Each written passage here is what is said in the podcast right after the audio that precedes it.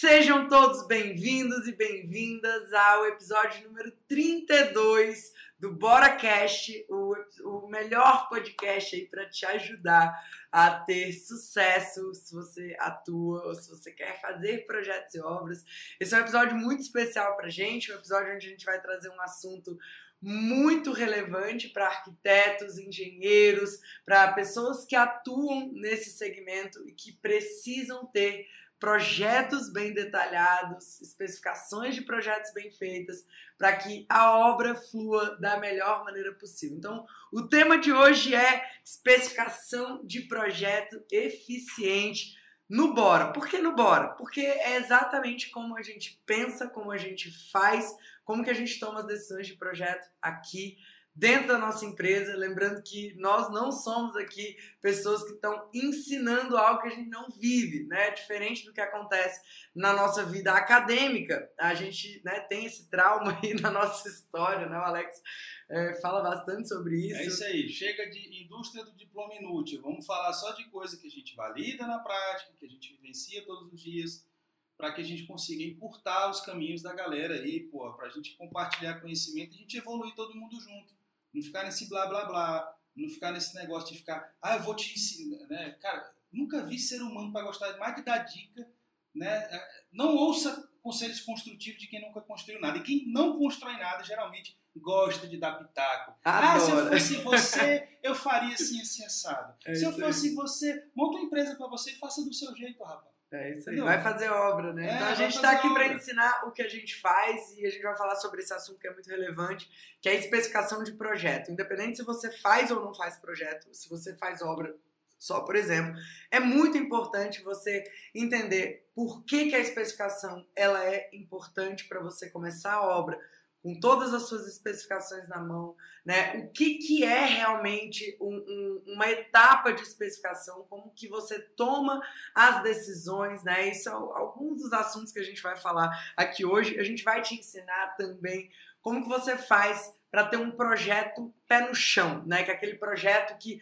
pode ser executado, que vai ser executado. Muita gente pergunta pra gente, Rafa, como é que eu faço para que os meus projetos sejam executados fielmente, né? Chega na obra, muda tudo e grande parte do que a gente vai falar hoje aqui vai te ajudar em relação a isso. Esse é um assunto que é relevante para você. Lembrando que a gente faz essa transmissão aqui do BoraCast aqui no YouTube, mas depois a gravação fica para os assinantes do Bora Play. Então, se você está tendo a oportunidade de assistir esse vídeo aqui, aproveita esse momento e compartilha com o maior número de pessoas possível. Eu quero ver quem compartilhou. Escreve aí no chat pra gente se você compartilhou, se você levou isso adiante, porque nada é mais poderoso do que o conhecimento. A gente precisa expandir as informações que a gente tem para que mais pessoas tenham acesso a conhecimento de qualidade e que você possa aí realmente ter um mercado melhor para você, onde a concorrência não vai ser aquela concorrência desleal, onde quando você der um preço de projeto, disser que o seu projeto leva tanto tempo, né, os clientes vão entender porque o mercado vai se elevar, o mercado começa a se nive- nivelar num outro nível. O que acontece hoje é muito complicado, que quando a gente dá uma proposta de projeto, uma proposta de serviço, o cliente tem no parâmetro dele muitos profissionais que estão fazendo besteira. Então estão cobrando por metro quadrado, estão precificando no chute pelo boleto que tem para pagar, estão cobrando muito barato, pensando nas comissões que vão receber de reserva técnica, né? Vocês sabem muito bem que RT não é uma postura, não é algo que a gente defenda, muito pelo contrário, né? Mas hoje não é o assunto. Mas o grande lance é: se a gente tem um mercado que projeta melhor, que executa obras melhores, a gente vai começar a subir essa régua do mercado. E se você é comunidade pedrada, você já sabe o quanto é bom lidar num mercado onde as pessoas estão num nível de competitividade, né, de competição leal. Isso é maravilhoso. Então, É, cara, é uma frase que o Magic Johnson, né, do Los Angeles Lakers, né, ele falou quando ele perdeu a final pro Chicago Bulls, né, que o Magic Johnson já era o Magic Johnson, né, ele já era pô, campeão mundial e tal, e o Jordan estava começando na carreira, aquela coisa toda, né, tornando o Chicago Bulls uma, eles chamam de franquia campeã, etc e tal, e aí foram entrevistar o Magic Johnson, né, que que ele, qual era o sentimento dele de ter perdido aquele jogo, e ele falou, Não tem problema quando você perde né, para o Michael Jordan. É. Então, assim, quando você, é, digamos assim, está no mercado em que você às vezes deixa de fechar com o cliente, mas você sabe que o cliente está em boas mãos, que ele está ali com a pessoa, um profissional, que você fala, cara, tá tudo bem, ele vai ser super bem atendido, eu conheço o trabalho daquele arquiteto, eu conheço o trabalho daquele engenheiro, eu conheço o trabalho daquela construtora, ele está em excelentes mãos, cara, não tem problema. Não é tem sim. problema. O que dá realmente a dor na gente é quando você vê que o cliente optou pelo Zé Faísca, pelo Chicão, por aquele arquiteto que vai cobrar mil reais num projeto que deveria valer 20 para ganhar 30 do cliente pelas costas em comissões e etc e tal, de forma ilegal, indireta, escusa, é, enfim. É, é, isso, essa é a nossa dor. Perder para né? Digamos aí Perder gente. Perder pra campeão, né? Perder pra gente que tá no mesmo nível de jogo. E é isso que a gente faz aqui, é isso que a gente constrói juntos um mercado melhor, um mercado mais justo, mais ético, onde as pessoas têm nível de profissionalismo mais adequado. Afinal, obra é coisa séria, né? A gente está lidando ali com o sonho do cliente, com um dinheiro muito né, expressivo ali em relação ao que ele construiu na vida, independente do porte da obra, independente do nicho que você atua. Então, tomar cuidado com as especificações, tomar cuidado com o seu nível de prestação de serviço é a sua obrigação, tá? A gente vive hoje num mundo em que técnica não é o diferencial a técnica, você saber especificar, você saber fazer um projeto, você saber fazer um orçamento, você saber fazer uma obra, isso é a sua obrigação. Rafa, mas eu não aprendi na faculdade. Beleza, você pode ser aquela pessoa que vai ficar se lamentando, se vitimizando, chorando, dizendo que a culpa é do mundo, colocando a culpa na faculdade, no ensino, na sua mãe que não te apoiou, no seu pai que não te deu isso, no seu namorado que não te faz aquilo, ou você vai estudar. Então senta a bunda na cadeira e vamos aprender, que é tá exatamente isso que a gente vai não, falar tá agora. Tá tudo bem, gente. Tem gente que me pergunta, Alex, o que, que eu faço em todas as vagas de estágio? em escritório de arquitetura e construtora, eles pedem experiência. Cara, se eu nunca trabalhei, Alex, como é que eu vou adquirir essa experiência? E não sei o que, as pessoas estão esperando ser pagas para adquirir experiência. Isso é absurdo. Isso é muito absurdo. Experiência é algo que você tem que brigar por ela, você tem que investir para ir atrás dela. A gente não paga para fazer faculdade, a gente não paga para fazer curso, a gente não paga isso, não paga aquilo, paga aquilo, paga aquilo. E aí, de repente, você está no mercado de trabalho querendo que as pessoas te contratem, clientes ou empresas te contratem, sendo que você não vai dar esse retorno porque você não tem aquele conhecimento, você não tem aquela experiência. Invista, vá atrás dessa experiência. Faça perguntas, faça cursos, é, sabe, parcerias com quem está no campo de batalha, é, não interessa, para que você possa logo ali adiante ter a experiência e poder disputar essa vaga, você poder abrir o seu negócio, abrir o seu escritório, abrir sua construtora, vá em busca. Todas as obras que eu fui que não eram minhas abriram as portas para mim. Nunca, nunca eu fui barrado. Nunca fui barrado. Então, assim, é igual a Rafa falou: levanta a bunda da cadeira e vá é, fazer alguma coisa. Né? Bom, vamos lá. Por que então, Alex, que é importante a gente ter um projeto com especificação? Vamos falar sobre isso? Uma pergunta que a gente recebe. Primeiro, é, primeiro que é, o projeto ele é a base de tudo. É a base de tudo. Né? A gente precisa desmistificar isso na cabeça do cliente, de que projeto é plantinha, de que projeto é um papelzinho. Né? É, eu já contei essa história algumas vezes, quem acompanha a gente há mais tempo no Bora na Obra sabe. Eu trabalhei em, grandes, em grande incorporadora, de, de obras dos componentes do, da diretoria do grupo, tal, não sei o que, a gente vê a questão do empreendimento, abrindo ali os projetos, aquela coisa toda, todo mundo animado, né, com o lançamento de um grande empreendimento e tal. E aí ele olhou para aquilo e falou assim, nossa, mas é muito caro, né? A gente pagou, né, não posso falar o valor aqui, mas não sei quantos mil reais aqui. Só pode num, falar. Só num pedaço, ah, não, não num bolo falar. de papel, né? Tipo assim, em papel. Aí eu falei, não, não, é, é isso, isso aqui é que dá toda viabilidade do empreendimento, é a partir disso aqui que a gente desenvolve os orçamentos, é a partir disso aqui que a gente vai em busca de fazer as concorrências com as empresas é, que vão né, executar as obras, etc. Sabe? Isso aqui é tudo, é a partir disso aqui que sai o planejamento, é, é, é aqui, esse é o grande investimento. É. Se não tiver isso aqui, todo o resto é achismo. Você entra num buraco negro. Você não sabe realmente quanto vai ser investido, quanto tempo leva, né, com o que, que você está lidando. Então, é a partir do projeto que vem todo o resto. Então, a gente precisa ter esse discurso muito, muito afinado Eu vejo N executores, até alunos do Bora na Obra, né, antes de entrar para o curso, que a gente vai conversar com os alunos, construtores, engenheiros principalmente, que faziam obra sem projeto. Faziam obra sem projeto. E se tiver alguma aqui, pode falar, para não me deixar falando sozinho aqui. O cliente chega e fala assim, cara, eu quero reformar minha varanda aqui, minha casa, minha churrasqueira e tal. Aí, e aí, você tem projeto? Não, não precisa de projeto não, eu quero botar um piso sobre piso aqui, estou pensando em fazer um, um, puxado aqui, botar uma churrasqueira ali, um lavabo aqui e pular, e fazer não sei o quê, e trocar aqui, fazer uma piscina aqui, quanto você me cobra? Aí o cara vai lá e faz aquele orçamento chutado da cabeça dele, por metro quadrado, né? Não sei como é que é metro quadrado, inclusive piscina é, é metro cúbico, né? Porque ela tem, né? Enfim, sabe? E o cara vai jogando aqueles valores ali, bota um percentual, um coeficiente de cagaço, alguma coisa assim, uma margem de lucro, uma gordurinha, né? Que chama no mercado de construção, uma gordurinha, e, cara, e ele vai rezando para aquilo dar certo. A chance é, né, grande parte dos casos que a gente sabe que isso dá muito errado. Agora, quando você tem um projeto, quando você tem especificações, o cliente pode desenvolver um orçamento executivo daquilo, saber quanto realmente custa a obra dele, a reforma dele, e ele escolher com que ele vai fazer, mas ele sabe quanto custa. Isso, inclusive, vai fazer ele tirar de cena os picaretas do mercado. Porque, olha só, gente, se eu sei que essa caneca, preço de custo dela, eu mandei, né? Eu fiz o projeto da caneca, eu mandei orçar a caneca. A caneca custa 10 reais. Beleza. Aí eu, como bora na obra, quero fazer é, mil canecas para dar de presente para os meus alunos. Beleza. Eu sei que a caneca custa 10 reais. Eu sei. Aí eu vou escolher entre a empresa que entrega mais rápido, a empresa que, que tem uma, uma qualidade melhor de impressão, uma, uma empresa que tem uma, uma, uma didática, um atendimento melhor, né? que, que, que, é acessível, que, poxa, que responde ali de imediato, que tem um senso de urgência.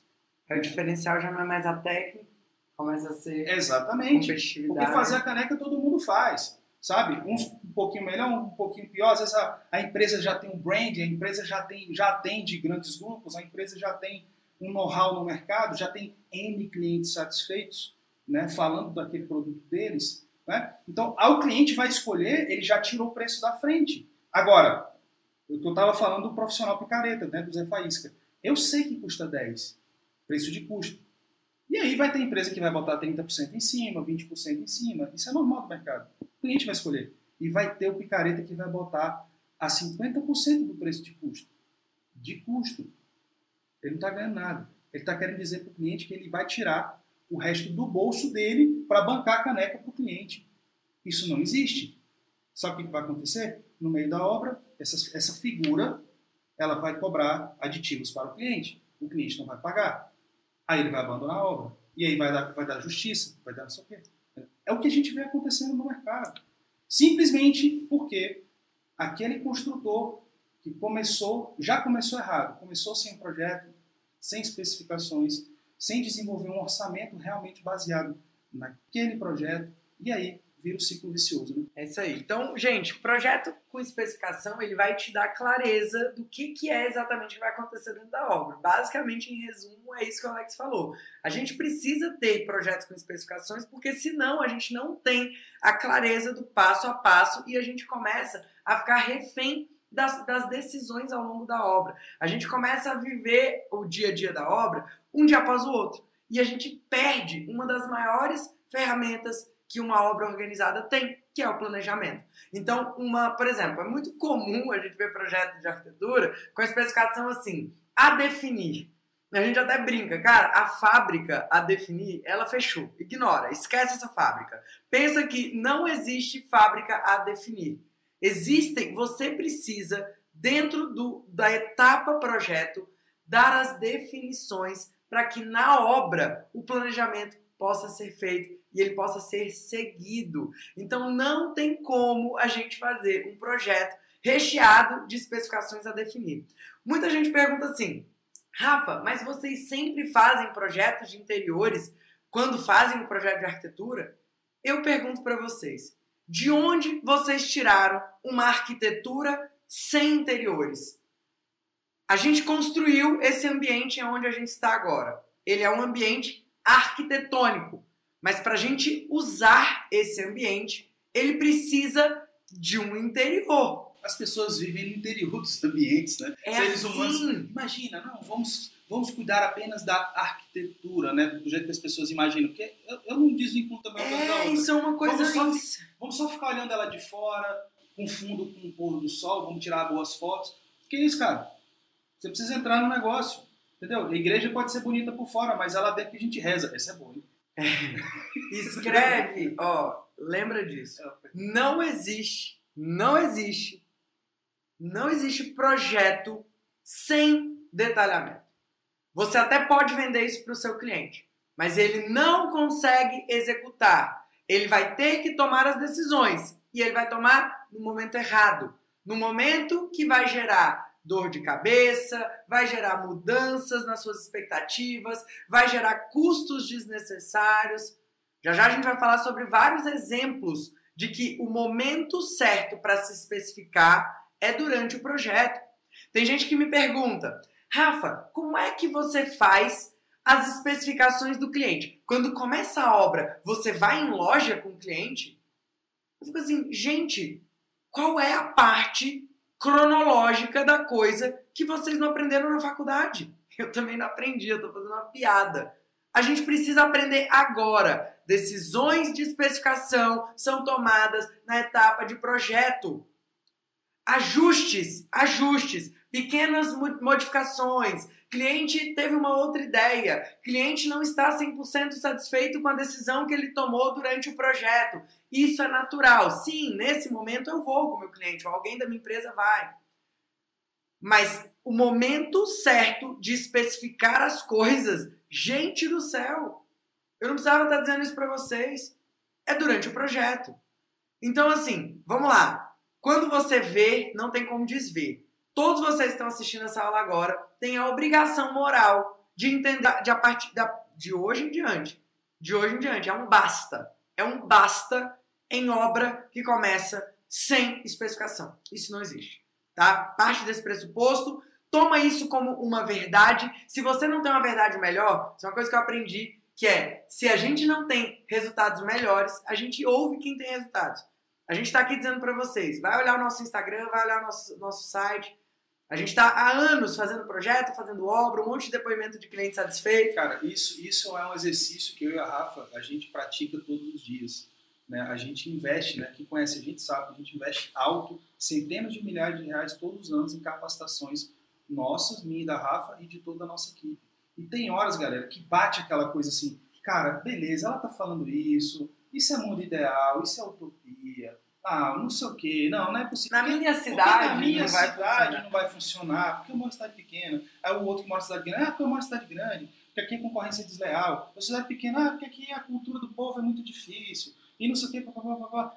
Tem horas.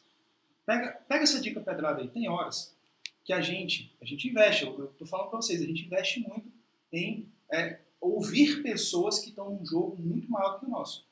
Sabe por que a nossa grande dificuldade é de simplesmente ouvir aquilo, entender, abrir mão da- dos nossos achismos e ir lá implementar. Porque quando a gente faz isso, ah, é bombástico a- o tamanho do- da- das passadas que a gente consegue dar no nosso negócio. Eu falo para Rafa, Rafa, Rafa, Rafa, vamos lá, vamos lá, vamos implementar.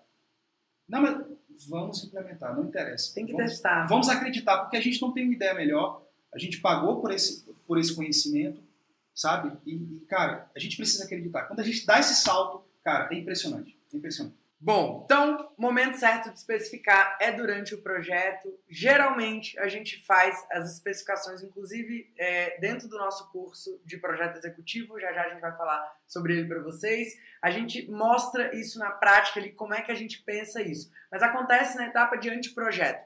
A etapa de anteprojeto é uma etapa de especificação. Ela é uma etapa de maturação de tudo aquilo que você constrói ao longo do briefing, estudo preliminar, né? Aprovou ali no estudo de viabilidade financeira. No anteprojeto, você vai colocar aquilo no papel, que é o próximo passo para o projeto executivo.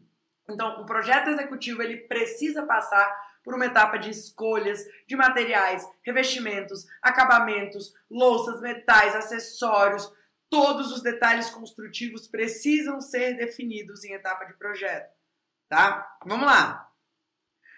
Pergunta: por que, que a gente toma a decisão de um ou outro material, né? Como é que a gente faz para decidir se a gente vai por esse caminho ou se a gente vai por outro caminho? Se a gente coloca um material X ou se a gente coloca um material Y? Se a gente coloca um porcelanato ou se a gente coloca um mármore? Se a gente coloca uma madeira ou se a gente coloca um MDE, um, um, um, um revestimento, um porcelanato que imita madeira, um vinílico, né? Como, como que a gente toma essas decisões? Vamos lá. Primeiro de tudo, começa lá no briefing. Tá? O briefing é a etapa de identificação dos sonhos, da vontade, das necessidades, do desejo, do budget, né? Do budget, quanto o cliente tem para gastar lá no briefing. Entra no estudo preliminar, você desenvolve o conceito. Um bom projeto de arquitetura tem que ter conceito. Não estou dizendo que tem que ir o estilo X, Y ou Z. Vocês sabem muito bem, eu já tenho até um, um podcast, a gente falou sobre isso, a nossa opinião sobre o estilo, né? É, vou resumir aqui para vocês: é você tem que respeitar o estilo do cliente, a vontade do cliente, tá? Ah, Rafa, mas eu quero fazer só arquitetura industrial. Tá bom, constrói 10 casas industriais para você. Mas se você vai fazer para o cliente, não empurra igual abaixo. Tá? Então, trabalha muito no teu marketing para atrair só aquele tipo específico de cliente. Manda ver, pode uhum. ser. Né? Tem, esses clientes existem, tem Exatamente. Tem muito, manda ver. Mas não é o posicionamento que o Bora escolheu e não é aquilo que a gente recomenda para os nossos alunos. A gente recomenda que vocês tenham ali a vontade de servir e de atender as necessidades do cliente. Estudo preliminar, a gente tem ali conceito, a gente tem toda né? A, a, a questão do, do, dos go, gostos, preferências, cores, materiais. Você tem que fazer uma investigação a fundo. No Bora Play também tem Bora Cast falando sobre briefing. Quais perguntas você não pode esquecer, como que você faz um bom briefing. Então, assim, não tem desculpa. Vocês têm acesso a isso. É só vocês fazerem o que precisa ser feito. Então, identificou no estudo preliminar. Beleza, validamos aquilo com o cliente, ele ficou satisfeito com aquilo.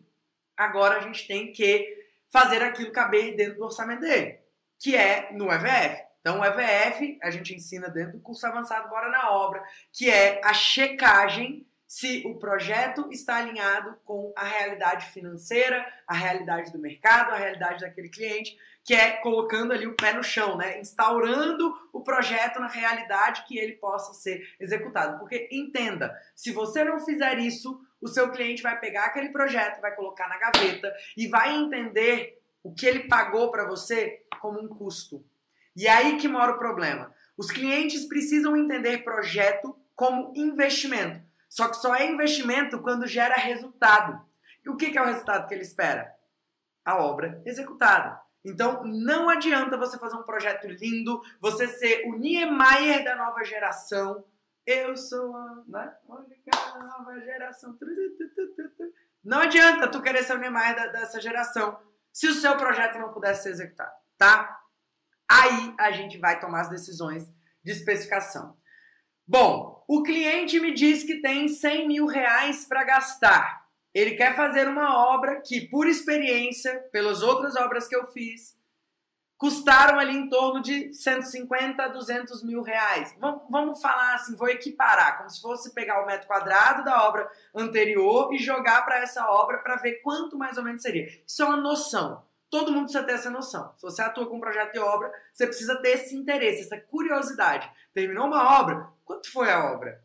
Quantos metros quadrados tinha? Qual era o padrão? Ah, beleza, tá bom. Check, vamos pro próximo. Quanto foi a obra? Ah, esse aqui era o projeto? Ah, esse aqui. Ah, beleza. Então esse padrão aqui foi mais ou menos esse preço? Tá bom. Você começa a ter noção de mercado. Arquitetos e engenheiros, vocês precisam ter noção de preço de mercado tá? Agora, o, isso não é o budget que você vai dar para o seu cliente. Você tem que usar isso no seu discurso para ele entender que você sabe do que você está falando.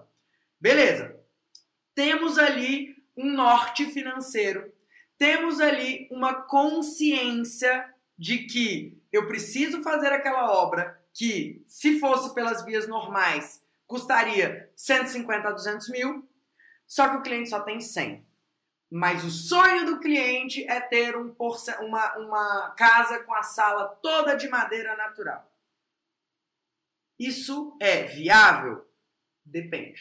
Depende. Quais são os outros itens que estão no projeto? Isso é algo inegociável para ele? Por que, que ele quer a madeira? Ele quer a madeira porque ele quer madeira ou ele quer a madeira pela aparência que a madeira tem. Ele quer a madeira porque aquilo remete a algo da infância, porque ele realmente é muito ligado nisso, ou você poderia, por exemplo, substituir por um piso laminado, por um piso vinílico, que vai custar três, quatro vezes menos o valor daquele material. Porcelanato que imita. Um porcelanato que vai custar perto de três vezes menos. Às vezes ele gosta da estética da madeira, como a Rafa está dizendo, mas ele, na verdade, precisa de um piso, às vezes, mais resistente, que aguente é, lavagens né, mais fortes e tal. É, entendeu? Essa é a outra variável, é, é a necessidade. A primeira variável é custo, é, é vontade e a vontade aliada com o custo. Ele pode pagar? Isso cabe dentro do que ele quer? Porque não, não adianta, eu vejo muito profissional que fica assim, ai, mas o cliente me pediu isso. Ai, mas o cliente, o cliente chega para você e fala, eu tenho 100 mil reais. Aí você vai especificar o projeto, aí você vai colocar, você bota lá um granito básico, um branco, tranquilão lá, porque você entendeu que ele tinha pouco dinheiro. Aí o cliente chega para você e fala assim, nossa, fulano, mas eu me apaixonei pelo granito, pelo mármore travertino bruto. Aí você vai dizer para ele assim, tá bom, você se apaixonou, mas lembra do que você me disse? do budget que você tinha? Você lembra daquele valor? Pois é, o granito que eu estava especificando custa tanto. Esse mármore custa tanto. Vamos supor, 200 reais o metro quadrado do granito. O travertino, 800 reais, mil reais o metro quadrado, dependendo do, do acabamento. Gente, são cinco vezes. São cinco vezes. Isso, vamos lá. Outra variável, área. Quanto de área isso representa, quanto no total? Porque vamos supor, a gente está com uma cliente que está apaixonada por um revestimento para a fachada dela. A área, a área, pela área, ó, o valor do material principal, o que ela mais quer, custa 299 reais o metro quadrado. Beleza. Pela área, aquele revestimento ali vai gastar mais ou menos uns 12 mil reais o metro quadrado. A outra opção que é trocar esse revestimento por uma textura, né, um fugê texturizado, a gente já conversou sobre algumas opções, ficaria ali em torno de 140, 150 reais o metro quadrado. No volume da área, isso vai dar uma redução ali de 5 a 6 mil reais. Numa obra de quase um milhão, é relevante essa troca? Essa é a pergunta. Isso tudo é especificação. Isso precisa ser feito aliado não só com o, o, o que o cliente quer, mas com o que ele pode pagar. A gente não pode ser aquele profissional que está olhando só para o seu próprio umbigo. Tipo assim, ah, ele pediu mármore travestido, então eu vou colocar, então eu vou colocar, então eu vou colocar, eu vou colocar, eu vou colocar. Vou... E aí você vai subindo, subindo, subindo o nível do projeto. Só porque o cliente pediu. Ah, mas foi ele que pediu, a casa é dele, eu vou colocar. Ah, mas ele quer. O seu papel, vamos lá, advogados. O advogado, ele tem a obrigação de te orientar, né? Só porque você quer fazer uma coisa ilegal, mas você é o cliente, você que está pagando. Dane-se, ele não, ele não tem que te alertar, ele não tem que te dizer, olha, isso que você está fazendo não está dentro da lei. E dá para a gente fazer um comparativo de bons e maus profissionais nos dois casos. Tem o um advogado, né, que é o advogado né, que, que ele compactua com o mal feito. Por quê? Porque ele ganha duas vezes. É. Ele ganha duas vezes. Porque quanto mais o cliente, o cliente vai se enrolando, mais ele precisa de um advogado para defendê-lo. Tá bom? E a gente vê isso com maus profissionais também no nosso segmento de arquitetura e construção. Sabe? Quanto mais o cliente gasta, mais ele ganha. Se ele está ganhando reserva técnica, não sei o que, percentual em cima do que está entrando na obra. Se o cliente quer um travertino, ó, ele acha lindo, ele, ele sorri. Ele, né, ele, uhul, agora eu vou bombar nas comissões. Agora, qualquer... E aí a pergunta é. número 3. Por que você toma as decisões? Antes era como você toma as decisões. Como, tá? Vamos lá. Por que você toma as decisões? Você toma essa decisão porque é melhor para você? Porque é melhor para o seu cliente? Porque é melhor para aquele projeto? Qual é o seu fundamento? Porque é melhor para o fornecedor tal, para o fornecedor XYZ? As especificações elas precisam ser tomadas, elas precisam ser feitas com base no que é melhor para aquele projeto. Aquele projeto tem um cliente, tem um momento, tem um lugar no mundo. Então, dependendo da região, tem coisas que são mais acessíveis, coisas que são menos acessíveis. Por exemplo, Outra, outra forma de você né, se embasar para tomar decisões. Rafa, mas eu não sei especificar. Como é que eu vou especificar isso? Gente, o vendedor da loja, o vendedor daquela marca, daquele material, ele é o principal interessado na venda daquele produto. Então ele é a primeira pessoa que vai te orientar, vai te instruir. Então vocês precisam ter essa curiosidade, essa vontade de perguntar, de ir atrás, de questionar, de ver o que tem de novo, de se atualizar, de se capacitar. Esqueçam, vocês, se vocês tinham aquele sonho quando novos de eu vou terminar os meus estudos e vou trabalhar, esqueça, o seu mundinho não vai ser assim atuando com projetos e obras. Se tem um mercado que as coisas estão mudando sempre e é novas tecnologias, são novos revestimentos, é coleções novas. Pode até não inovar tanto em tecnologia, porque isso realmente é um pouco lento até inova na tecnologia, né? mas uh, na hora da ponta da lança, da implementação dessa tecnologia no campo de batalha, a gente acaba esbarrando na questão cultural, na questão da mão de obra, que é pouco capacitada, na questão das crenças do cliente em, em é, aderir a novas técnicas construtivas. Né? Então a gente tem uma barreira aí. Né? A indústria da construção civil ela vem desenvolvendo produtos e técnicas construtivas é, diferentes e mais sustentáveis, é, com um melhor desempenho a todo momento. Mas a gente tem um delay na implementação disso quando a gente esbarra em quem realmente vai executar aquilo. Cara, é só você ver. A, a gente vive falando para vocês de tecnologia BIM, de processos, de como fazer melhor, de produtividade, não sei o que, não sei o que. A galera não faz. A galera não faz, está todo mundo agarrado no seu AutoCAD aí até hoje. Levanta a mão aí, galera. Fala assim, eu, eu, eu, eu. É verdade.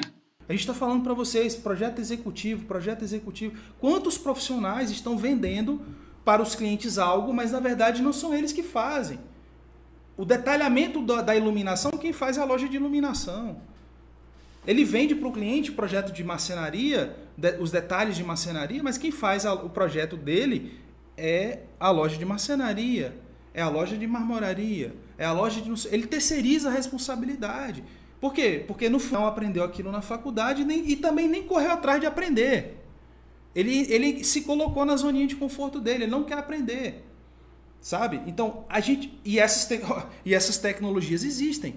A tecnologia BIM já está aí, na verdade não é nem novidade mais, né? Já é uma coisa, sabe? E tal, mas na hora que esbarra no, no fator primordial né, definidor que é o ser humano que vai colocar isso em prática, aí a gente tem 99% do nosso mercado é medíocre, mediano. Sabe? Não, eu vou ficar aqui com os meus projetinhos aqui e ganhando um dinheirinho e não sei o que, aquela coisinha. Não, cara, vamos fazer mais, vamos fazer melhor. Se hoje seu projeto não é executivo, se está te faltando especificação, se você não entende o que, que é necessário, ter num projeto para que aquilo vá na obra e aconteça sem você ter dor de cabeça, sem você ficar passando vergonha, sabe, do construtor. Então o cliente ficar te ligando e falar: cadê o detalhe de não sei o quê? Você me disse que ia ter não sei o quê e não está lá. E na verdade tu tá assim, do outro lado do telefone, o teu sentimento é: caramba, mas eu fiz isso, tá lá. Mas é porque aquilo que está lá não é suficiente. Ou seja, você acha que fez, mas fez algo que não serve, porque falta muita coisa, tá? Bom, vamos continuar aqui nesse assunto de especificação, né? Como é que eu tenho segurança em especificar um determinado tipo de material? É, é, muito comum a gente ficar inseguro, né? Principalmente quando é uma coisa nova, quando a gente não conhece um material. E isso acontece também com a gente. Então, a todo tempo a gente está trazendo revestimentos novos, materiais novos. Esses dias eu fui numa loja de revestimentos para fazer uma, uma especificação com o cliente que isso acontece. A gente tem duas formas de especificar projetos aqui no Bora. Uma forma é mais próxima do cliente, junto com ele, é onde a gente vai nas lojas, toma as decisões junto com ele, ajuda ele a, a escolher ali junto. Outra opção é uma coisa um pouco mais. É, ele vai sozinho, a gente faz aqui o nosso dever de casa e a gente combina essas informações. Então a gente já vem do estudo preliminar com bastante substância, né? A gente já tem ali o norte conceitual, a gente já sabe que a gente quer um piso cinza, que a gente vai usar madeira ou se a gente quer usar um porcelanato, se a gente vai usar mármore ou se a gente tem uma preferência por algum material similar, se vai ter papel de parede, se não vai. Essas coisas, elas já vêm do nosso estudo preliminar, tá? Porque o estudo preliminar, ele é uma etapa de encantamento. Se você está economizando no estudo preliminar, você vai chegar lá na frente, seu cliente vai ficar frustrado. Não economize no estudo preliminar, encante. Mostre para o cliente o potencial daquele projeto para ele conseguir se ver naquele mundo ideal, tá? Ele precisa ter segurança, ele precisa ter certeza se é aquilo que ele quer. Senão lá na frente você vai ter retrabalho, vai ter que ficar mudando o projeto. São aquelas revisões intermináveis que acontecem dentro da maioria dos escritórios de arquitetura ou de engenharia que desenvolvem projetos. Por quê? Porque não encantam o cliente, não fazem o dever de casa ali no início, fazer o cliente realmente se apaixonar, tá? Então o estudo preliminar é fundamental. Quando a gente vai para a especificação, depois do EVF, né? Quem não faz EVF já vai direto para especificação e tá tudo bem, né? Eu, mais ou menos tudo bem, porque eu acho que deveria existir uma lei, a gente brinca, né? Que o carro deveria obrigar, todo mundo tem que fazer EVF, não tem jeito. Mas tem gente que não faz, tá? Tem gente que não faz, tem gente que não quer aprender, tem gente que não entrou ainda no nosso curso, não sabe fazer. Então, tenha no mínimo essa consciência. Quanto o cliente tem para gastar, quanto custa cada coisa tá? Isso é fundamental. Eu falei, mas eu não sei se vocês prestaram bastante atenção, então vou falar de novo. Você tem que ter curiosidade. Na hora de especificar algo, nunca especifique algo se você não sabe o preço. Pergunta. A primeira coisa que eu faço com qualquer material é: eu quero saber quanto custa. Cara, e isso não é. O que a Rafa tá falando aqui não é uma coisa absurda, sabe? Isso aconteceu várias vezes com a nossa própria equipe da gente, da Rafa, dar, dar o norte, falar assim, cara, é, fiz o briefing com o cliente, a gente está pensando é, nisso, nisso, nisso, nisso, aí de repente a equipe vai lá, solta, solta a especificação e a Rafa, quanto custa? Não, Não sei. sei. Como é. assim, cara? Tem um budget financeiro dado pelo cliente, a gente faz o, né, o estudo de viabilidade financeira, etc tal. Na hora de lançar a especificação, uma coisa não está não tá de braço dado, de mão dada com a outra, mas que isso? É, parece que dá um apagão no, no, profissional. É, na verdade a gente. É, isso foi um dos motivos pelos quais eu criei esse treinamento interno, que é o nosso curso de projeto executivo, que a gente vai falar sobre ele hoje. Por quê? Porque a gente. As pessoas precisam interiorizar isso. E no nosso crescimento a gente sentiu essa dificuldade. Porque ninguém aprende isso na faculdade, ninguém sabe especificar, ninguém entende sobre é, como que é um projeto executivo, o que, que tem um caderno de detalhamento, como essas coisas funcionam. Então eu precisei ensinar a minha equipe a fazer. E é exatamente sobre isso que a gente vai falar já já com vocês. Mas vamos continuar aqui nesse assunto. Então, como é que a gente tem segurança para especificar? Primeiro ponto é a segurança financeira e depois a gente precisa entender tecnicamente aquele material. Como que ele funciona? Como que é a instalação? Você não pode especificar algo que você não sabe como se instala. Rafa, mas são muitos itens, são mesmo, são mesmo. Você escolheu esse caminho. Vamos nessa. É possível, é possível. Aqui não tem milagre. A gente não vai pro, é, prometer que você vai sair desse Boracast. Ai, agora eu especifico todos os projetos. Agora eu sou muito foda em especificação. Cara, isso é uma construção. Você tem que estar tá sempre melhorando, buscando entender o que, que, são os materiais, qual a espessura dos materiais, como que se instala o material, o que, que precisa ser feito antes. E engenheiros, se vocês estão ouvindo aqui, fechando os ouvidinhos achando que não é para vocês, ou você que executa a obra que está achando que não é para você, se você vê uma especificação no projeto, você precisa saber o que, que precisa para aquilo ser executado. O que está faltando? O que está faltando para você desempenhar bem o seu trabalho? Será que você sabe mesmo ler um projeto? Será que tu sabe mesmo? É, tem 30 anos que eu faço isso. Será? Cara, o que eu já vi, o que eu já vi de, de executor de obra, experiente, diplomado, não sei o quê, que fica querendo tirar dúvidas com a equipe de projeto, e às vezes a pessoa, o desenho tá lá, a especificação tá lá, tá lá na prancha, tá lá isso aqui vi de prancha tal, isso aqui é corte, isso aqui é elevação, isso aqui é não sei o quê. A pessoa não sabe se achar no meio de tantas plantas. Ela não sabe o caminho para poder chegar no detalhamento. Ela não sabe olhar um código e fazer uma conexão com um quadro de especificação. Ela não sabe. O caminho mais fácil para ela é ficar perturbando o arquiteto, o autor de projeto. E aí esse camarada geralmente não vendeu para o cliente acompanhamento de obra, não vendeu visita técnica, não vendeu nada a ver com o canteiro de obra, e aí começa essa rixa entre os dois também. Isso, isso também é um dos motivos. Cara, eu fiz a minha parte, eu vendi um projeto e tal. Você está ganhando pela obra, agora se vira aí. Não fica me ligando, me perturbando, eu não ganho nada para isso não, cara. Ah, mas você que fez o projeto. Aí ele começa a botar defeitos no projeto, porque na verdade não tem defeito no projeto. É porque ele não está sabendo ler. É muito doido isso. E aí, ele é a figura, né? Cara, a gente executa a obra. O cliente, ele nos vê como autoridade. Se tu manja da obra, se tu é o cara que está é, fazendo a parada acontecer, o tijolo em cima do outro ali, aparecer, porque antes era tudo papel, né? né? Aquela cultura do é. papelzinho. É. Você é o cara que está fazendo um negócio se concretizar. Então você é que tem o bastão da sabedoria na mão. Você que é o cara, né? Pá. Quando tu vira e fala assim, esse arquiteto é um bosta. Tá faltando um monte de coisa nesse projeto. Isso aqui não funciona. Blá blá blá blá blá blá blá. Você está perdendo uma grande chance de formatar uma excelente parceria com um profissional que tem um cliente na mão e que não executa obras. E que na verdade sua comunicação é que está truncada, está te faltando um pouquinho de humildade, está te faltando um pouquinho de, sabe, é, perder um pouco esse ranço de época de faculdade. Ah, porque arquiteto, é porque não foi homem suficiente para fazer engenharia, nem né, é, é delicado o suficiente para fazer design de interiores. Sabe, aquelas piadinhas, aquelas. Sabe? Obra é multidisciplinar. Eu recebo essas perguntas diariamente. Alex, o cliente não quer pagar por um laudo de, de, sondagem. Então, se acontecer alguma coisa, quem que é o responsável? É o responsável pelas estruturas? É o responsável técnico pela obra? Ou é o responsável técnico pelo projeto de arquitetura? Olha que louco! Só nessa pergunta que a pessoa me fez, ela colocou vários especialistas que estão ligados dentro mesmo, de uma mesma obra. Ou empresas dentro da mesma obra. Quem é você para querer dominar tudo sozinho? Quem é você para achar que é o rei da cocada preta? Baixa a bola.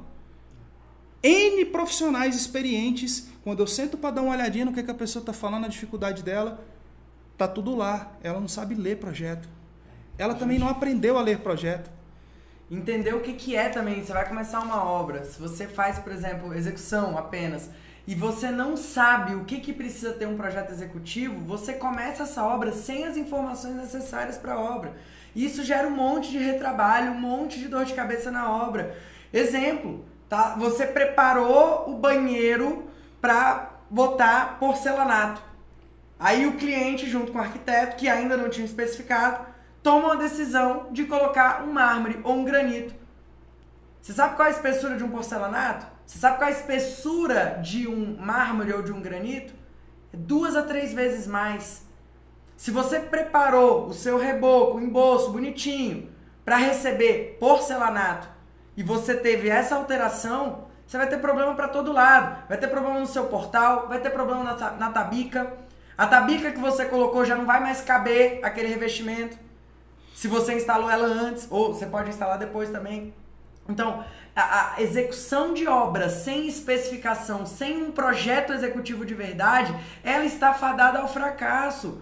Vocês precisam entender de uma vez por todas. Gente, espero que vocês tenham gostado desse episódio. Esse foi mais um episódio do Bora Cast. E é isso aí. Um grande abraço e a gente se vê. Até mais. Valeu, galera. Até mais, comunidade pedrada. Até o próximo Bora Cast.